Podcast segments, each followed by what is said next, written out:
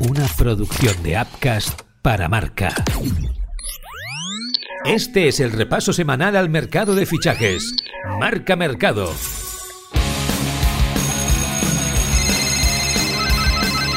Marca Mercado con Joan Prats y Diego Picó.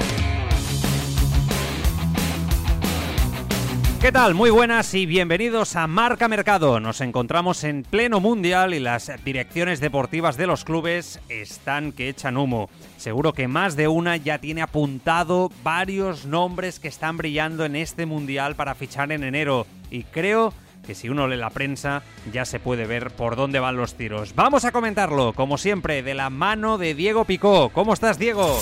Hola Joan, ¿qué tal? Tengo la sensación de que hay varias bombas a punto de explotar. Me has leído la mente, la verdad. Estamos a un mes de que se abra oficialmente el mercado de invierno y me da en la nariz que en cuanto acabe el Mundial, el 18 de diciembre, esto va a empezar a coger un ritmo absolutamente frenético. Pues venga, vamos a comentarlo ya en Marca Mercado.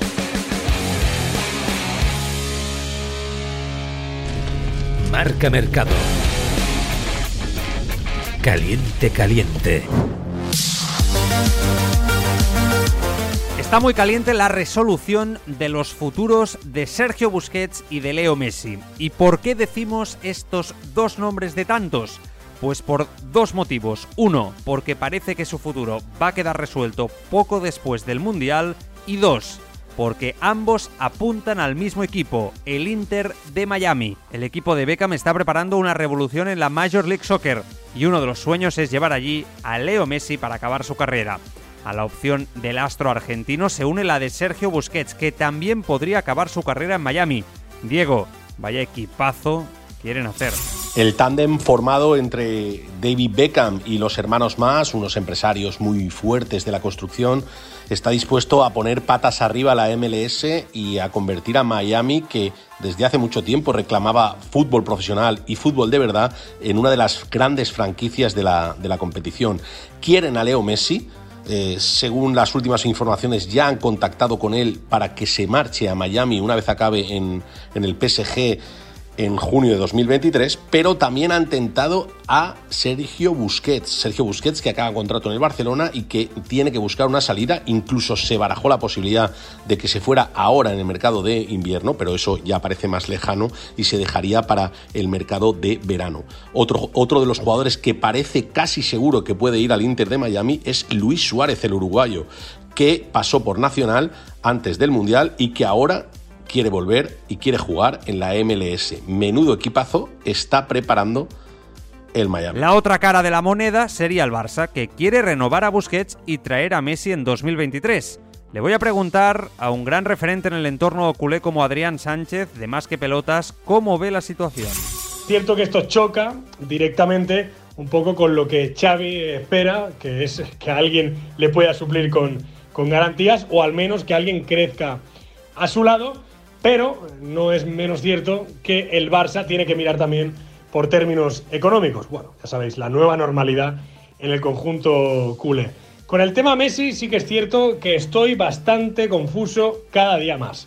El Barça, por un lado, lleva, digamos, el discurso benévolo y bastante culé, como debe ser, jamás hablar mal de Messi, ni una palabra más alta que la otra, siempre dejar la puerta abierta porque esta siempre será su, su casa y también te digo, se lo agradezco mucho este gesto al club, porque siendo que Messi está en otro club a nivel europeo, pues es totalmente natural. Dicho esto, Messi en 2023 no lo veo, sabes que siempre te digo lo mismo, Joan, no lo veo y no lo veo porque desde cerca del entorno del presidente, eh, bueno, todo el mundo está de acuerdo con que no ha habido ningún acercamiento, ni de momento se le espera, es futbolista del PSG y esa es la versión oficial. Marca Mercado. No se lo cree nadie. Venga, va, hombre. Hoy protagonismo para Blauvich, el delantero de la Juventus que interesaría al Real Madrid. Lo cuentan varias páginas de fichajes en Italia que apuntan que el club blanco estaría encantado en traerle como recambio de Karim Benzema. Pero atención, recordemos que la vecchia señora pagó 75 millones de euros por él hace menos de un año. Parece imposible que el Madrid pueda asumir una cantidad similar por el punta y resulta poco creíble que el club italiano se quiera desprender de él, ¿no, Diego? Está claro que en los próximos mercados cualquier delantero que destaque sobre el resto va a ser relacionado con el Real Madrid. El caso de Blaovic es complicado de entender eh, que vaya a ir al Real Madrid, parece, eh, parece más una broma que otra cosa. Eh, la Juve rompió el mercado de, invierno de la temporada pasada, llevándose al jugador serbio a, su equipo procedente de la Fiorentina y pagando cerca de 75 millones de euros. la Juve lo que hizo fue adelantarse a todos y fichar a Blaovic en el mercado de, en el mercado de invierno casi por sorpresa, ¿no? En un movimiento fugaz y rápido para evitar que otros clubes se metieran en la negociación. Después de un año y bastantes goles en la Juve, aunque no tantos como los que marcaban la Fiorentina, es muy complicado pensar que la Juventus negociará la salida de Blaovic. Marca Mercado. Nos ha dejado flipados.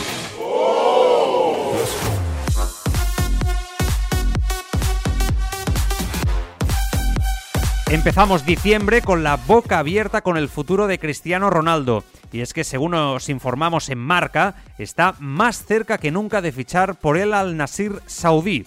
Después de rescindir su contrato con el Manchester United, el luso está libre y atención a las mareantes cifras. 200 millones de euros por temporada y un contrato de dos años. Vaya barbaridad de contrato.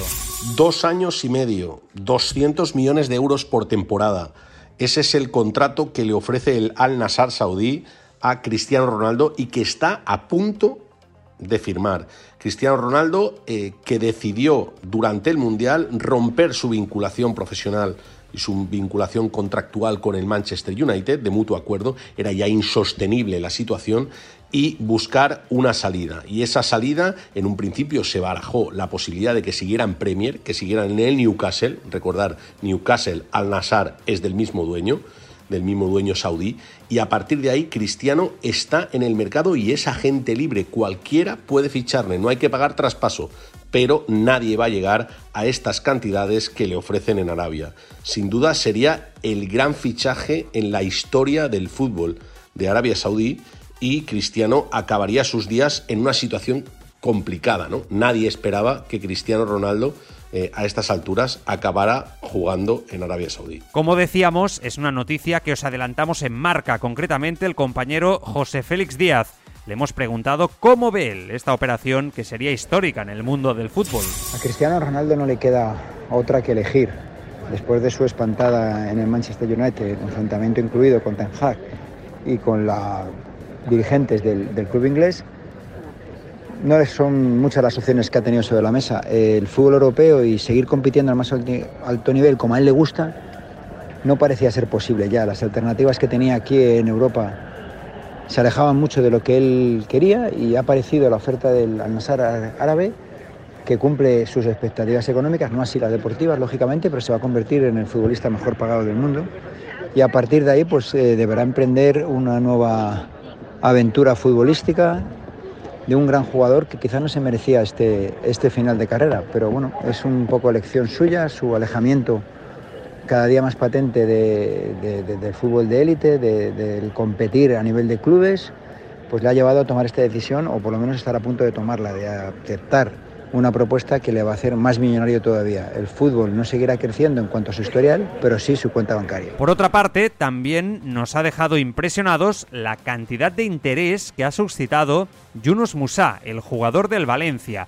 Recordemos que llegó al club Che por poco menos de medio millón de euros y antes del Mundial estaba tasado en 20 kilos. Pues bien, Diego, ahora con su rendimiento en la Copa del Mundo, su precio sigue disparándose.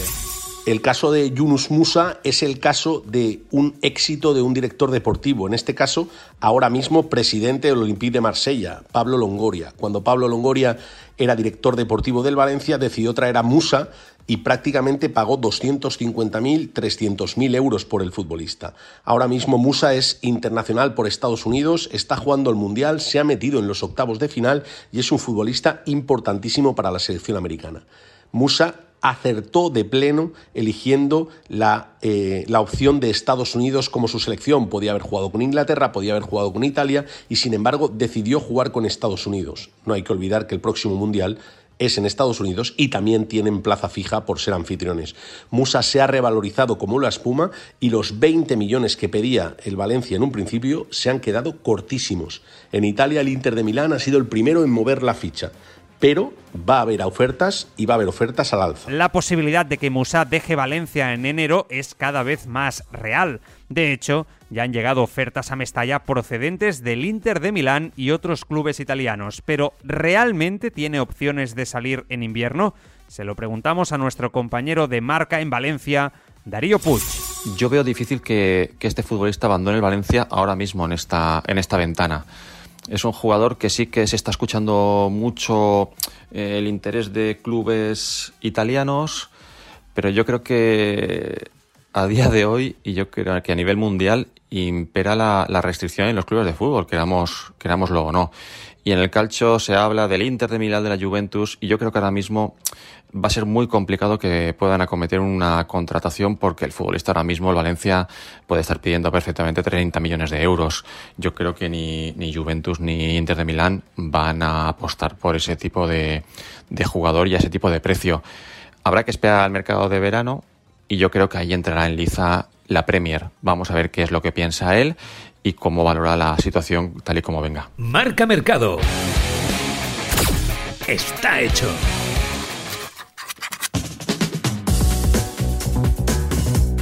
El inicio del mercado está cada vez más cerca y por ende también las oficializaciones. Sin embargo, pocas operaciones están tan avanzadas como la de un Cucu con el Chelsea. Según Fabrizio Romano, el Club Blue pagará 60 millones de euros al Leipzig por el delantero francés, que llegaría en verano de 2023. El acuerdo ya está cerrado y en los próximos días podría ser incluso oficial. Diego, el Chelsea se lleva a uno de los puntas más prometedores de Europa. El Leipzig era muy consciente que tenía en sus filas a una perla y a la que le iba a sacar muchos millones de euros. Christopher Alan Nkunku, el futbolista francés, atacante, a veces juega de medio centro, pero generalmente delantero, era uno de esos jugadores que toda Europa iba detrás de él. Al final, el más rápido, el más listo y el más decidido ha sido el Chelsea.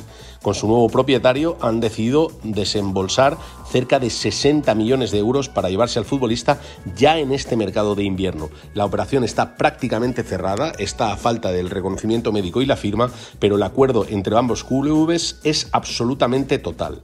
El Chelsea se adelanta al resto de grandes de Europa y da un golpe encima de la mesa para llevarse a Nkunku, un jugador del que vamos a oír hablar muchísimo en la Premier. Marca Mercado el culebrón eterno. Es la historia de nunca acabar. Joao Félix sigue a vueltas con su futuro. Según nos avanzamos en marca, el luso ha pedido marcharse del Atlético de Madrid.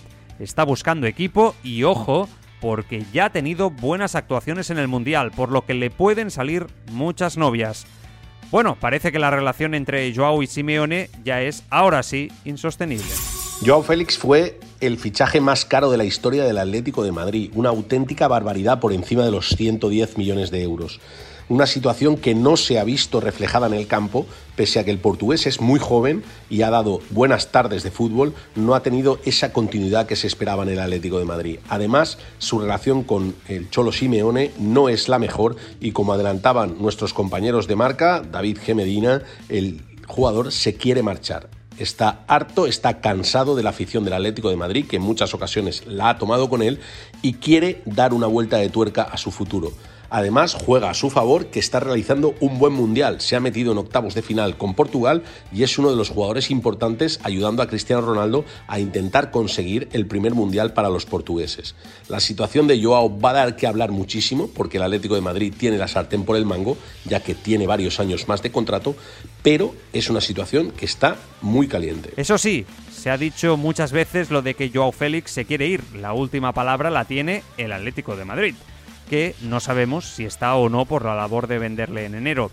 Se lo pregunto a David García Medina, periodista de marca que precisamente fue quien avanzó esta noticia acerca del portugués. Joao Félix está en la rampa de salida del Atlético. Por primera vez desde que llegó en 2019, el futbolista le ha pedido a Jorge Méndez, su agente, que le busque un destino. La diferencia con los anteriores años es que ahora el Atlético sí ve factible la salida del astro luso. Sabe que su relación con Simeone es mala y que la única manera de acabar con este problema es colocar en el mercado a un Joao que está siendo titular con Portugal.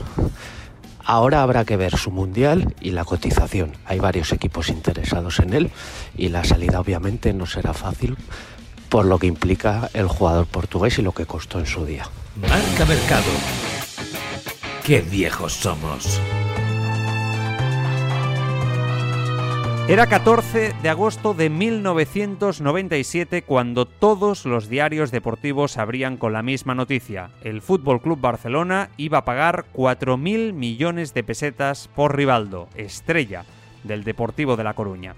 Hoy en día serían 24 millones de euros, una cifra disparatada.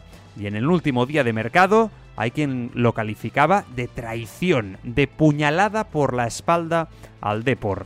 El club azulgrana no se sentó a negociar siquiera, acudiría directamente a la cláusula del jugador. Pero el motivo no era por fastidiar al que entonces era un rival directo, sino por una urgencia futbolística. Así lo recuerda Domènec García, entonces jefe de prensa del Fútbol Club Barcelona. Bien, en aquel verano el Barça le tocó a enfrentarse en la previa de la Champions a un equipo desconocido, tan desconocido como que desapareció en, en 2016, que era el Esconto de Riga este equipo modesto que había ganado todas las ligas de Letonia hacía no sé cuántos años y estaba en muy buena forma física, pilló desprevenido al equipo de Bangal, le ganó 3-2 en la ida y en el partido de vuelta el Barça solamente pudo ganar por 1 a 0, 1 a 0, es decir, por goles en campo contrario. Entonces, eh, Núñez y Bangal, alarmados, eh, buscaron una solución pues, para, para el ataque del Barcelona, que le faltaba pólvora y sobre todo le faltaba organización en los contraataques. Y eligieron, pues bueno, la estrella del Depor, eh, que era Rivaldo. Para lograr acometer el fichaje con celeridad, Josep Lluís Núñez puso toda su fe en uno de sus intermediarios de confianza, el agente José María Minguella fue un día caótico. Gaspar llamó a, Alberto Oldrá y entonces Alberto Oldrá le dijo, no, no, Rivaldo es de Minguella, yo, no tengo que ver con Rivaldo. Entonces esto por la noche, al día siguiente, a las 10 de la mañana, me llamó Gaspar, oye, mira, ¿qué tal? Que no sé qué. Y yo digo, mira, Rivaldo tiene una cláusula de 4.000 millones. Ellos estaban concentrados en, el, en un hotel porque aquella tarde jugaban la final del Teresa Herrera y bueno, llamé a Rivaldo, fue difícil porque estaba en el hotel y en aquella época no había, no había como ahora teléfonos que localizas con el móvil a cualquier persona en cualquier sitio. Bueno, por medio de un conocido de allí lo mandé al hotel, bueno, le dije que se fuese al hotel, que una habitación, que hablase con él, me llamó Rivaldo, le expliqué la situación, me cogió muy de sorpresa, me decía, y tardó como un rato, sí, no, tal. Me acuerdo que estaba en la habitación Mauro Silva en un momento determinado, y se puso al teléfono y dijo, oye, este se va si me llevas a mí también. Al final se decidió y al día siguiente tomó el avión en, Santiago hasta Barcelona y aquella noche, o al día siguiente, no, aquella noche fichó y al día siguiente yo le dije a Pep Guardiola, que estaba con mi agencia, que era el capitán del Barça, hicimos una cena, Rivaldo Al final, Rivaldo se confirmó como uno de los mejores fichajes de la historia del Barça. 86 goles y 37 asistencias en 157 partidos.